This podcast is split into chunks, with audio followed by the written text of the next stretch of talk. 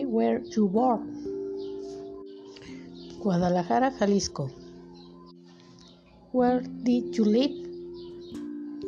Guadalajara, Jalisco. What were you doing with parting prepa línea SEP? Work and rain and raining my health.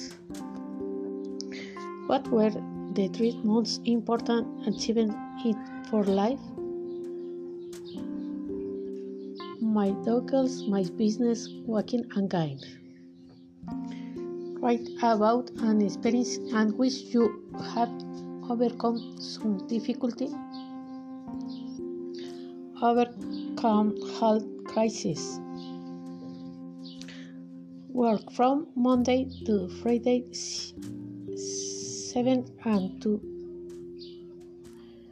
8 Saturday note and the Sunday home work.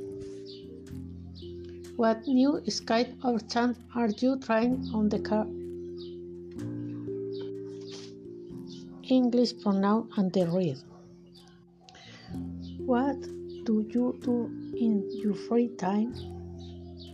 Homework. Write about and difficulties in the moments of for life. My health and time. What were you doing to overcome those difficulties?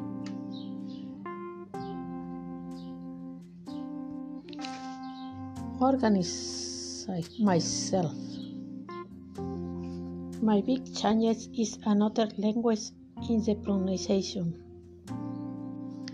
I will work notes and homework.